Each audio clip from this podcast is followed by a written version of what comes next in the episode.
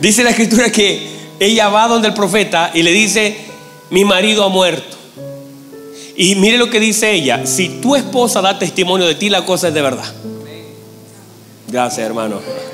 Por puro que está, no está su esposa acá.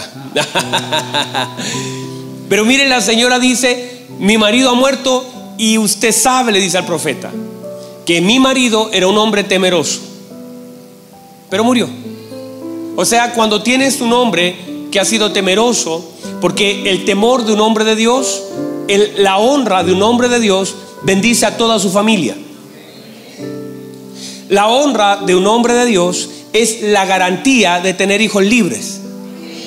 En la medida que haya honra, y que un hombre entienda como principio de cabeza que tiene eh, la bendición de honrar al Señor y que esa bendición alcanzará a toda su familia, según el Salmo 128, bienaventurado dice, el hombre que teme al Señor y que anda en sus caminos. La primera cosa comerá del fruto de sus manos. O sea, sus manos serán productivas. Porque un hombre temeroso del Señor hace que sus manos sean productivas. Donde mete la pala sale agua. No anda eh, de fracaso en fracaso, sino que ve la mano del Señor en las cosas que hace. Y aunque alguien metió 20 veces la pala en el mismo lugar, él dice, bueno, lo voy a intentar yo y la cosa funciona porque Dios prospera la obra de su mano. Yo no dije que tiene un millón de pesos en el bolsillo, yo digo que tiene lo que Dios quiere darle. Ahora, en ese sentido dice que entonces comerá del fruto de sus manos y dice que todo lo que haga le irá bien. Y dice que su esposa será como una vid que lleva frutos a los lados de su casa y que sus hijos serán como planta de olivo alrededor de su mesa. O sea, siempre en la mente de Dios, la bendición de un hombre está en la familia. A otra vez, siempre en la mente de Dios, la bendición de Dios no es un auto ni es una casa. En la mente de Dios, la bendición de Dios es tu familia. Vamos, reciba esto. Nada más hermoso. Porque le voy a decir esto. Hay un montón de gente que anda en Mercedes-Benz con su auto desocupados. Que tiene casas gigantes, pero están vacías.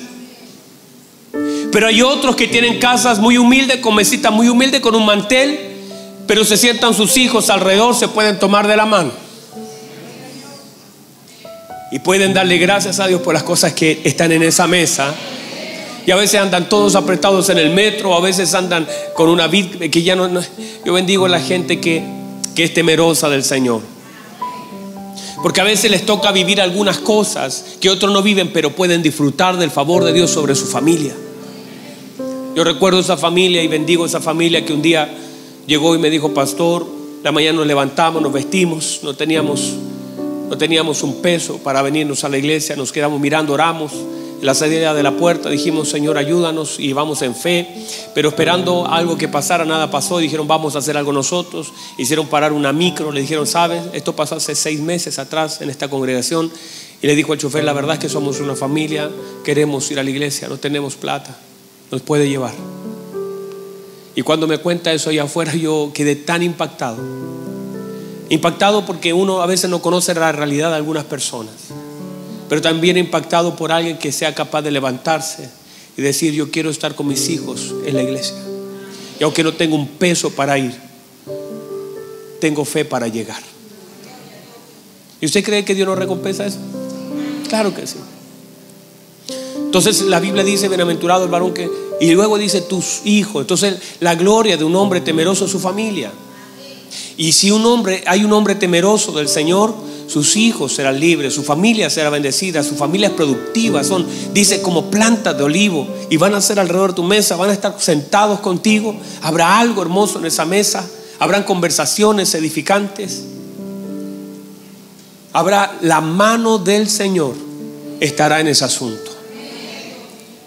Entonces, entiéndase que esta mujer tiene un hombre, un marido que acaba de morir o no sabemos cuándo murió, pero la garantía de decir y pararse delante de un profeta para decirle, mi marido era un hombre temeroso, era un hombre que amaba a Dios, un hombre que honraba a Dios. Pero hasta los hombres temerosos de Dios tienen que partir a la presencia de Dios. El tema es que Apocalipsis dice que el hombre muere, pero sus obras siguen. O sea, usted puede morir y de hecho cuando de pronto viene Ezequías a, a golpear la puerta del Señor, dice, Señor, la cosa está difícil. Y el Señor le responde, lo haré por amor a mi siervo David. Note que David ya no está, había muerto hace cientos de años. Pero ahora el Señor recuerda la obra de David y puede contestarle a un tatara, tatara, tatara nieto que está golpeando la puerta de los cielos. Quiere decir que si nosotros somos temerosos del Señor, algún día tus hijos, algún día tus nietos estarán en alguna situación y dirán, Señor, y Dios dirá, mm, me acuerdo, porque Dios tiene memoria. El salmista dice, cuando yo esté en angustia, Jehová se acordará de mí. Wow, Dios tiene memoria y puede ver lo que hacemos. Por eso nuestro trabajo no es en vano. Y muchas de las cosas que hoy día no vemos, nuestros hijos, nuestros nietos, la han de ver si el Señor no viene antes por su iglesia. Y la Biblia dice que esta señora entonces le dice, mi marido murió. Mi marido era un hombre temeroso del Señor. Y ha venido el acreedor. O sea, no solamente estoy con la soledad de un marido, tengo problemas visuales o se apagó un poquito la luz. Bueno, algo, algo pasó, pero no importa, estamos bien, ¿verdad? Es que es como estamos hablando de romanticismo aquí. Hay como que volvió, ¿verdad? Ya.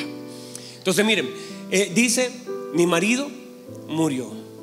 Ya la señora tiene una carga emocional por un marido que era bueno. Y más ahora, no solamente se le murió el marido, sino que ha venido el acreedor a tomarse dos hijos como esclavos. ¿Verdad? No, no vino a negociar. Vino a, dice, vino a tomar a dos hijos como esclavos a causa de la deuda. Porque aunque mi marido era bueno, tenía deudas malas. Aunque era temeroso del Señor, no, quizás hubo ahí una situación de manejo económico que no funcionó. Porque a veces los maridos buenos hace negocios malos. Dígame, por ayúdenme los hombres. A veces los maridos buenos hacen negocios malos. ¿Cierto, Yesenia? Entonces a veces, aunque seamos buenos, nos equivocamos. Pero el temor del Señor cubre. El temor a nuestro Señor, la honra a nuestro Señor, tiene la bendición de cubrirnos por causa de que el Señor conoce la intención y la Biblia dice que Él pesa. Porque las intenciones tienen un peso. Toda intención tiene un peso. Y en la medida que tu intención sea la correcta para honrar al Señor, para honrar su palabra, para honrar su nombre, a mayor intención, mayor peso. Y entonces cuando tu intención es bendecir la obra del Señor, es bendecir a tu familia, es cuidar lo que, lo que Dios ama, es bendecir, cada vez que la intención es más profunda, tiene un mayor peso. Y la Biblia dice que Dios pesa la intención del corazón. A veces hay intenciones livianas. Ah, no, yo lo quiero para mí. Yo lo quiero, eh, yo quiero. Eh, hay gente que dice, bueno, yo, yo quiero un buen trabajo para, para ir a, a la playa. Eso está bien, no está mal. Pero si alguien dice, ay Señor, dame un hermoso trabajo para poder tener lo suficiente para buenas obras, toma peso. Y Señor también, dame un buen trabajo para ayudar a mis hermanos. Y Señor, deme un buen trabajo también para invitar a comer al pastor. Dígame, por favor. Y Señor, deme un buen trabajo para ayudar a la guardería CFC. Y Señor, deme un buen trabajo para poder sembrar en los ministerios misioneros. Y Señor, deme un buen trabajo. Y cuando, en la medida que la intención de tu corazón va orientada a glorificar al Señor y deme un buen trabajo para poder glorificar su nombre y poder bendecir y para que me alcance para toda buena obra, el Señor pesa la intención de tu corazón. Y esa intención de tu corazón tiene un peso. Si es liviana tu oración, si solamente es solamente pensando en ti, eso es livianito. Pero si tú piensas en otro, el pensar en otro le da peso a tu oración. Ah, reciba eso, por favor. Si tú piensas en otro, le va a dar peso a tu oración. Ah, Señor, deme mayor gracia para ayudar. Señor, permítame. ¿Sabe? Cuando nosotros llegamos a este, a este salón, nosotros llegamos y ¿sabe lo que yo vi? Yo le dije a los hermanos, vamos a orar y necesitamos sillas y vamos a orar por las sillas, pero la intención del corazón era que usted se sentara ahí. Y Dios vio la intención. No pedimos un salón para mostrar por la tele, no pedimos un salón para que la gente nos viera, no pedimos un salón para ser más grande que otro. No pedimos, lo que hicimos fue eh, ponerle peso a nuestra oración por la intención del corazón y Dios dijo, ah, esto pesa, esto sí pesa, porque hay intenciones que no pesan nada. No sé si hay alguien que reciba esa palabra. Eso está bueno, bueno para alguien que lo pueda tomar. Si usted le pone intención correcta a su oración, su oración toma un peso. Y el Señor entonces empieza. No, se tiene un buen peso. Y eso provoca entonces que el Señor conteste oraciones por causa de la intención del corazón. Porque muchas veces, ah, yo no sé si están acá todavía porque lo noto medio. Yo sé que tengo que terminar y tienen cara de terminar, pero espérenme. Porque acabo de comenzar. Y mire, por favor, llega Ana. Ana siempre quiso un hijo. Pero Ana quería un hijo por causa de Penina más que por causa de ella misma. Y siempre el problema de Ana fue que Penina la molestaba, le hacía así, y, todos los días aparecía con un hijo nuevo. Penina era extraordinaria productora. Y dice la Biblia que todos los años subía con más hijos. Tremenda Penina. Y Ana se sentía mal por causa de Penina. Y la Biblia dice que lloraba no era tanto solo porque no tenía hijos, sino porque Penina la molestaba mucho. Y dice que Ana lloraba, se entristecía, no comía y hay cosas que no cambian por tus lágrimas, porque te enojas, porque te duele. Dios no va a responder porque botas cuatro lágrimas. Dios no va a responder porque te duele el corazón. Dios no va a responder porque te enojas con otro. Porque eso no tiene peso. Ay, reciba eso. Uy, eso está saliendo del corazón, hermanos. Y, Ana estaba llorando y Ana recurría al Cana y le decía, dame un hijo, dame un hijo. Y el Cana, que ya estaba desesperado porque Ana le pedía algo que él tenía en abundancia en otro lugar y que no haya como detener la otra fábrica.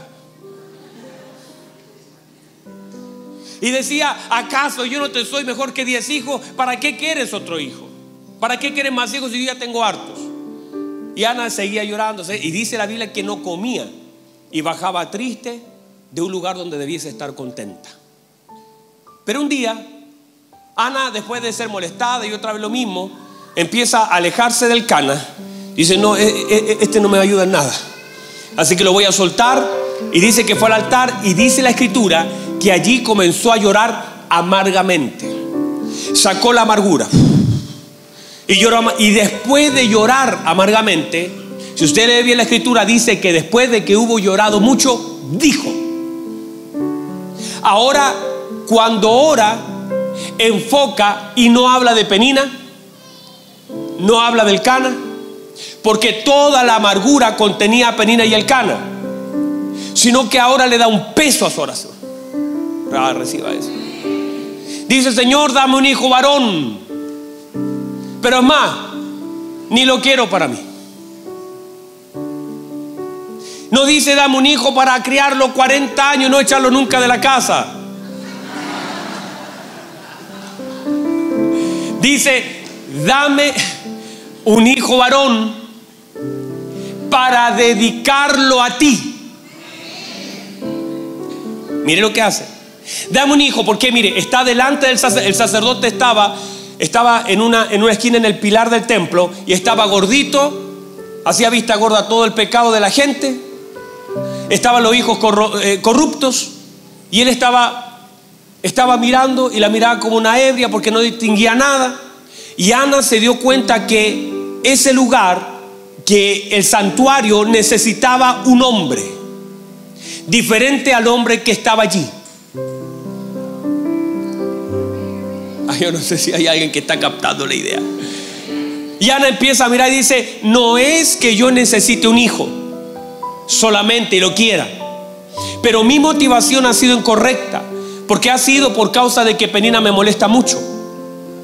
Sino que ahora estoy mirando que en realidad no es que yo necesite un hijo, sino que el tabernáculo necesita un sacerdote. Así que, ya que si pido un hijo, tal vez ni me lo den, voy a pedir un sacerdote. Y voy a prestar el vientre al Señor para que ponga un sacerdote porque el templo necesita. O sea, como ahí hay un espacio, acá también el Señor puede ocupar este espacio para dar lo que ese espacio necesita. Así que voy a orientar mi oración. Padre, dame un hijo aquí y cuando nazca yo lo dedico allá. Y serán todos los días del servicio a la casa del Señor y su motivación, no sé si el peso de la oración cambió. Y ahora la Biblia dice que cuando se levanta, entendió, se secó la lágrima, no estuvo más triste y se fue a casa. Y como la motivación, el peso era correcto, y el Señor dijo, a ver, vamos a pesar esta, esta motivación. Ella quiere darme un sacerdote. No quiere tener un hijo para ella. Quiere tener, ella me quiere dar un sacerdote a mí. Me quiere dar un profeta. Así que como la motivación es la correcta, como el esto está pesado. Ella toda la vida ha llorado por un niño que ahora me lo quiere regalar a mí. Mire la, mire la cosa, no sé si alguien puede recibir esto, está tremendo. Abraham estaba reclamando por un hijo y el Señor en un momento se lo pidió. Ana, en un entendimiento mayor, ni siquiera el Señor se lo pidió, ella lo ofreció. Y le voy a decir esto, Ana quería más un hijo que Abraham. Porque Abraham nunca lo pidió, pero Ana sí lo pidió. Y lloraba por él, y lloraba. Y ahora, cuando ella lo pide, es impresionante. Ella dice que, eh, mire, si toda la vida tuviste la necesidad de un hijo, y es más, estás consciente que el lugar donde lo ofreciste está corrupto, es malo, es perverso, que Elí no cuidaba ni a sus hijos, ¿cómo iba a cuidar el mío? ¿Cómo vas a dejar algo que tanto amas en la mano de la perversidad? A menos que entiendas que todo lo que depositas en las manos de Dios, Dios tiene, Dios tiene, Dios lo hace suyo. Entonces en la medida que Ana, mire, la Biblia dice que tuvo a su hijo y cuando le saca el pecho, un año, año y medio, dos añitos, o como yo, a los cuatro años, mi mamá me molesta, no le cuenten nada, editen eso. Ahora llega y lo, saca del pecho y lo va a dejar al sacerdote. ¿Cómo si lloraste tanto por algo lo puedes entregar a menos que en realidad el peso de la oración era, era de verdad? Y ahora Ana no dice, no, pero yo lo prometí, pero ya no lo quiero dar. ¿Y por qué me.? No, porque verdad, en verdad, el Espíritu puso el querer correcto. Y el Señor generó el hacer adecuado. Y ahora ella puede soltar lo que pidió, porque en, en realidad ya nunca lo pidió para ella, sino que siempre lo pidió para ella. Y si nosotros aprendemos a tener motivaciones correctas, el peso de nuestras oraciones. Ah, voy a, Padre, ayúdame a orar por los enfermos para... Si oras por la motivación correcta, tu oración tendrá un mayor peso. ¿Lo puedes recibir? No sé si hay alguien que le cambió un poquito la... ¿Le cambió? Hoy yo siento que se soltó algo muy hermoso. Por eso no es solamente pedir, sino que ser guiado por el Señor para pedir correctamente. Porque dice el apóstol, hemos pedir como conviene, no lo sabemos.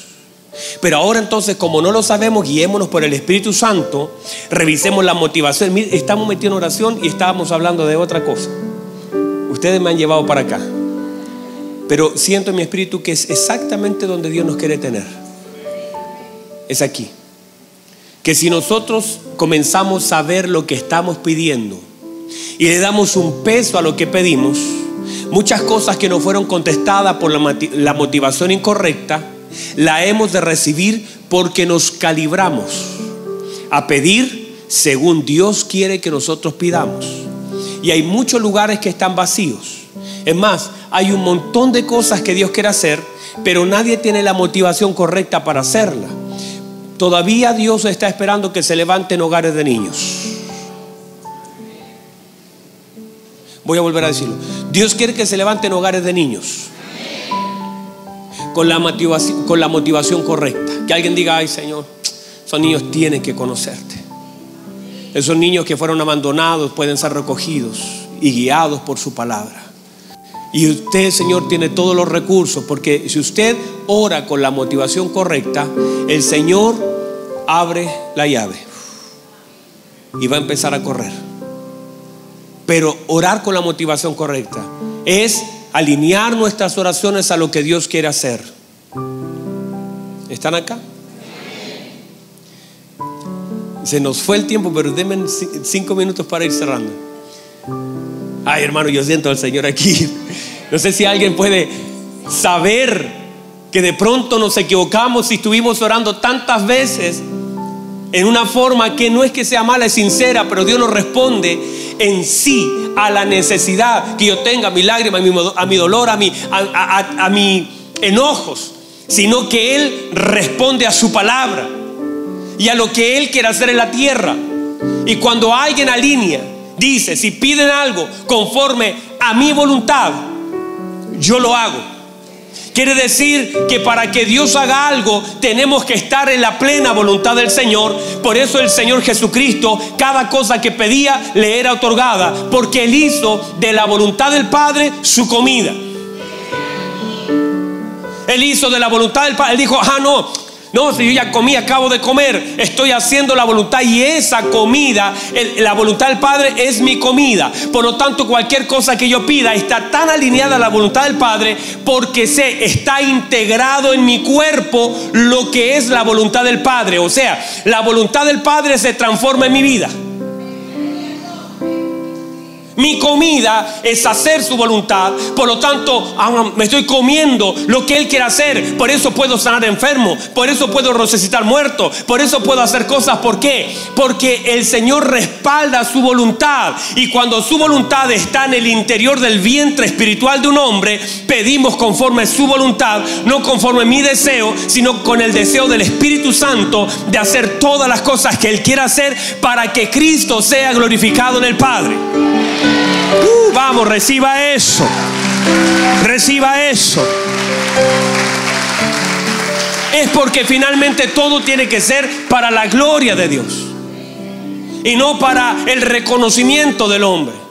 Y cuando toda nuestra intención es para que Cristo sea glorificado, el Señor no tiene pero ningún problema. Y cuando nosotros hacemos de nuestra vida lo principal, hacer la voluntad del Señor, que no es nada fácil, que a veces no es nada sencillo, pero dice que es buena, agradable y perfecta.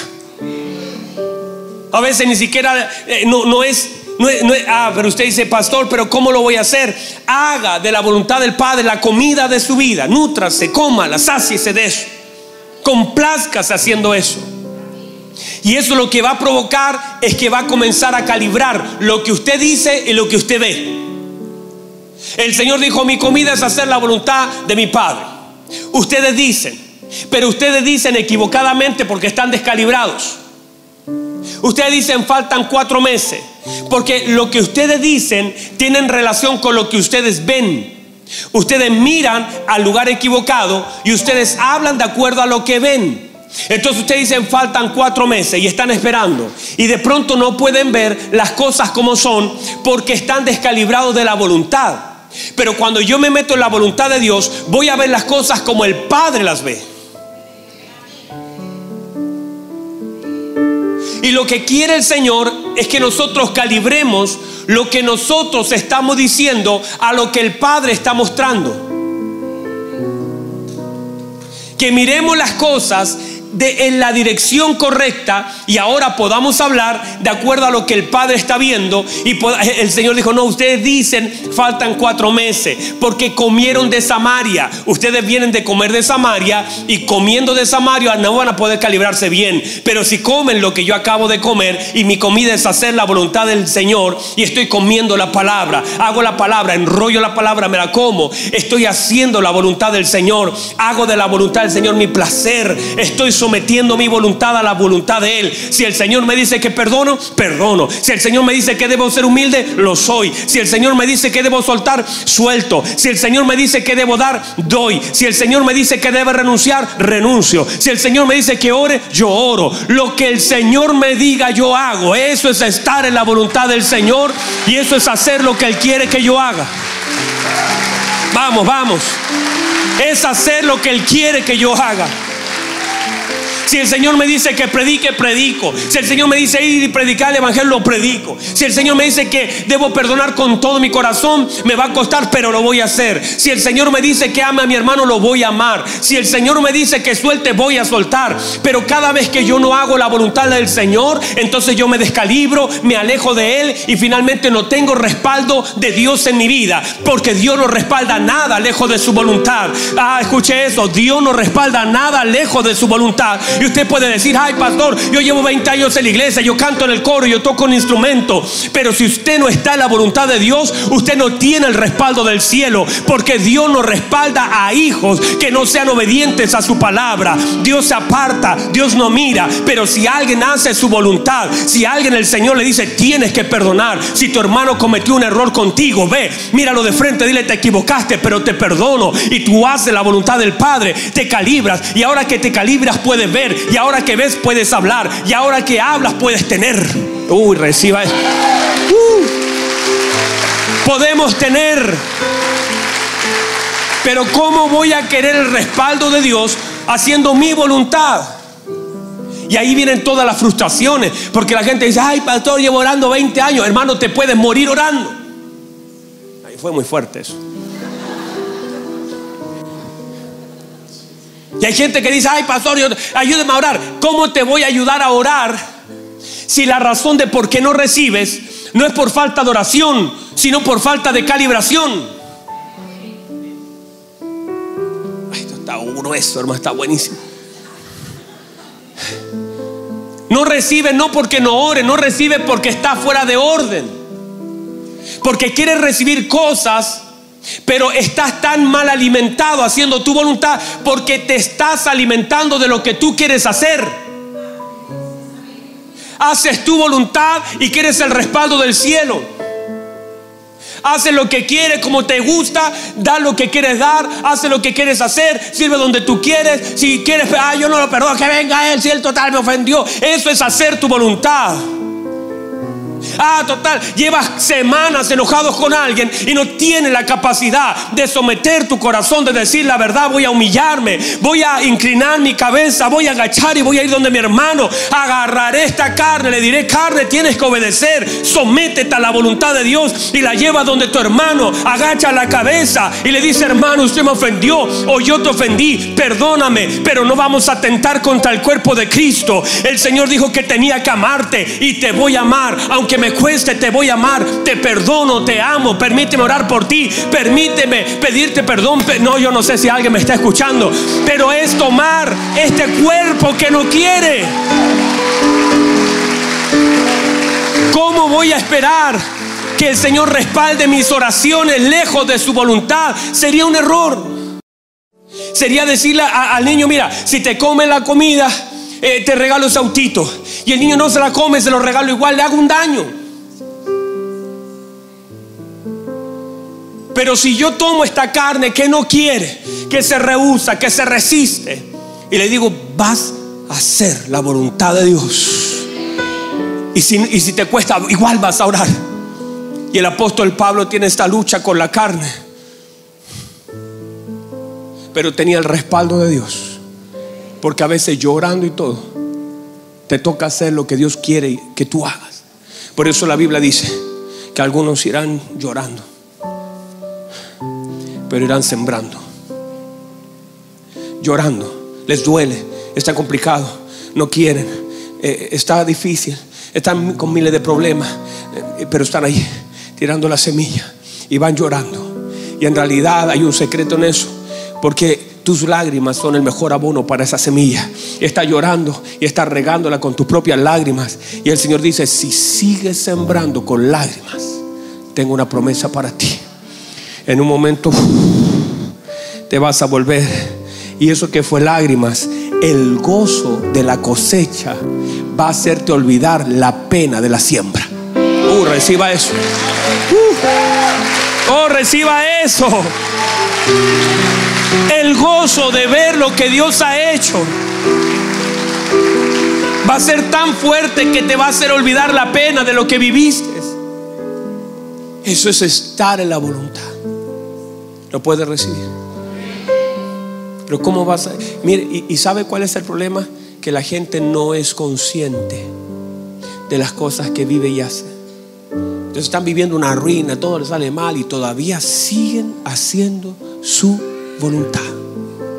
Todavía persisten creyendo que haciendo esto Dios le abrirá una puerta. Cánsese. Termine. Usted puede venir toda la vida a la iglesia, sentarse, levantar la mano, entregar una ofrendita, cantar al Señor, despedirse de los hermanos y aún así ver todos los días ruina en su vida. Cuando hablo de ruina, tus hijos lejos del Señor, tu familia destruida, tu economía mal, tu relación con el Señor. Ya no sientes nada, ya yo no sé para qué voy. No, el Señor no puede. Pero si todos nosotros comenzamos a operar en la voluntad del Padre. La Biblia dice que el Señor en el Hexemaní le costó tanto. Le costó. Lloró incluso. Y dijo, Señor, yo aparte esa copa, Señor. Apártela de mí. No la acerque, no quiero tener contacto, no quiero. Apártela, sáquela de mí. Pero en un momento dice, Señor, no, no se haga mi voluntad. Mire, sino la suya. La bebe.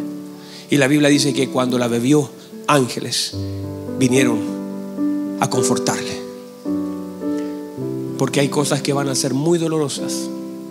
Pero si hace la voluntad del Señor, Dios enviará lo que tenga que enviar. Para consolarte.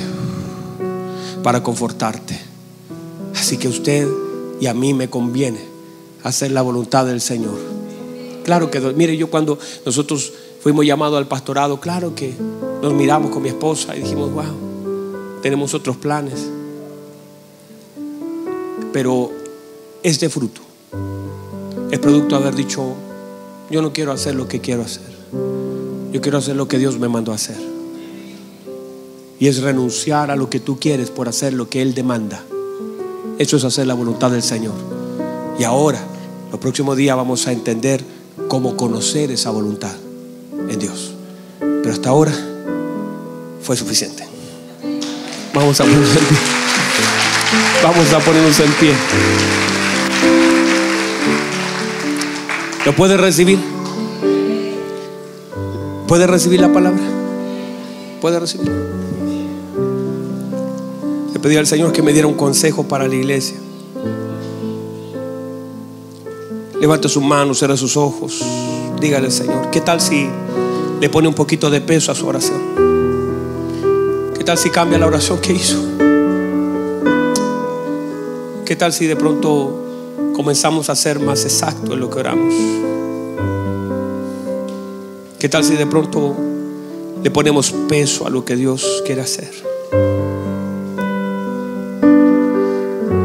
Porque Dios sí lo quiere hacer. La Biblia dice que cuando Job hubo orado por sus amigos, entonces Dios quitó la aflicción de Job. Quiere decir que la oración de Job generó un peso. ¿Qué tal si ahora mismo, ahora, ahora, no mañana, ahora, ahora, póngale peso a su oración? Algo que sea una petición, dele peso con la intención correcta. Mire los vacíos que hay. Porque lo que tú crees necesitar muchas veces no es lo que necesitas, sino más bien es lo que Dios te quiere dar. Pero necesitas entender y calibrarte a la, a la voluntad del Padre y tener la motivación correcta para pedir. Yo un día estaba tan mal, estaba con una situación media complicada, subo a orar en mi casa y le dije, Señor, y comencé a pedirle al Señor algo. Y le dije, Señor, dame una oportunidad. Y cuando esa oportunidad me la des, yo voy a predicar de esa oportunidad que usted me brindó. Deme una oportunidad, Señor. Para que algunos puedan conocer que usted es el Señor y que responde a la oración de sus hijos.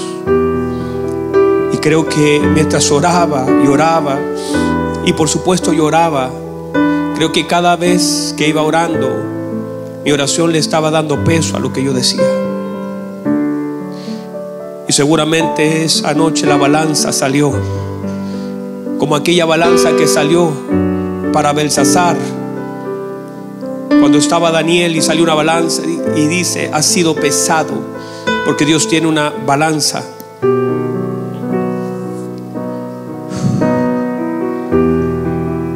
Y tiene la capacidad de pesar las intenciones de nuestro corazón. Y muchas de las cosas que no recibimos porque son livianas. Porque no estás pensando en glorificarlo a Él porque no le ha dado estructura, no, no has dicho, el corazón se debe alinear para que sea correcto lo que estás pidiendo. Que Cristo sea glorificado y todo lo que hagáis, hacedlo para la gloria de Dios. Para que los hombres al ver vuestras buenas obras, glorifiquen a vuestro Padre que está en los cielos. Y todo lo que hacemos, el final de todo asunto, es que nuestro Padre sea glorificado, Cristo sea enaltecido y la iglesia sea edificada. Levante sus manos, por favor, Padre, en el nombre poderoso de Jesús. Levante su mano, dígale, Señor, quizás he hecho tantas cosas fuera de orden. Vamos, hay alguien aquí que quiera hacer la voluntad del Señor. Hay alguien aquí que diga, yo quiero hacer la voluntad del Señor ya no quiero hacer la mía, ya no quiero, ya rehuso hacer mi voluntad. Ya he visto los resultados de hacer mi voluntad y son fracasos, son ruinas, son dolor, son lejanía. Pero Señor, yo quiero hacer su voluntad. Yo quiero honrar su nombre. Yo quiero engrandecer su nombre. Someter mi carne a hacer lo que usted demanda. Y sé, Señor, que veré que hay cosas que serán contestadas que hay cosas que serán asignadas, que serán otorgadas por gracia. Vamos, levante su mano, dígale Señor, ahora sea más exacto, dele peso, dele peso, dele peso, dígale Señor, cuando me des un hijo será para ti. No será para, para que yo solo me goce, que será la consecuencia, el gozo que sentiré, pero será usado. Usted necesita un pastor en esta generación. Usted necesita un hombre de Dios con convicciones. Usted necesita una mujer que le adore, que le exalte. Usted necesita, si aquí está mi vientre, póngalo acá, Señor, aquí hay un espacio.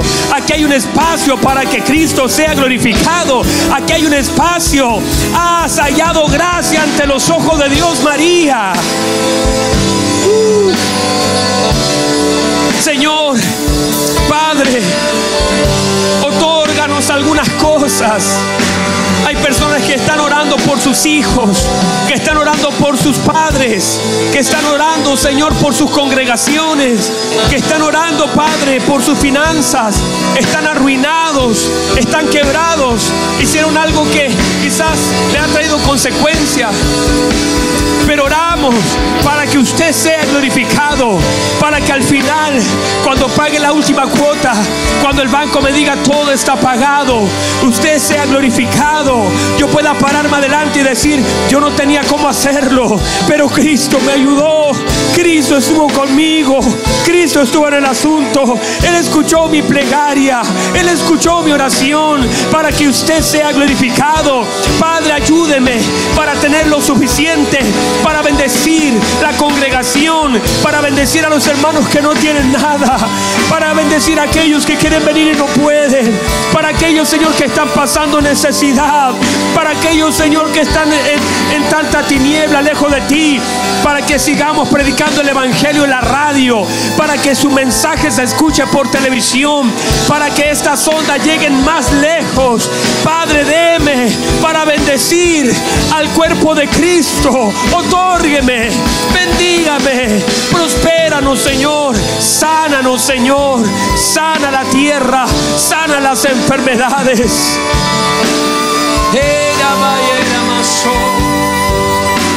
Vamos, levante su mano, dígale algo, dígale algo, lo que está en su corazón. Lo que está ahí en su corazón, lo que está allí, lo que está allí. Póngale peso. Póngale peso. Póngale peso. Oh Dios. Padre, gracias. Porque usted es tan bueno, tan maravilloso, nos da según, según su amor según su poder, su gracia, su misericordia extendida. Hoy, Señor, solamente gratitud de nuestro corazón. Nos ha sumado entendimiento. Ese entendimiento es tan necesario para calibrar lo que vemos, lo que pedimos, lo que hablamos. Y gracias por todo lo que usted nos da, porque todo lo que usted nos da es bueno. Lo hablamos, lo miramos, lo abrazamos. Así lo hacemos. En el nombre poderoso de Jesús. Amén y amén. Y alguien que glorifica al Señor, alguien que levante un aplauso al Señor. Alguien que pueda decir gracias Señor por lo que usted nos da. Alguien que le dé alabanza. Gracias Señor. ¿Puede recibir la palabra del Señor? ¿Pudo, tomar algo de ella? Yo siento que Dios nos habló. Y doy gracias al Señor por eso. Porque usted no tiene idea, pero cuando yo me paro acá, le dije arribita a Simoncito, voy a fluir. La, voy a fluir en lo que el Señor ponga en mi corazón. Y creo que el Señor nos habló. Y eso es una gracia del Señor.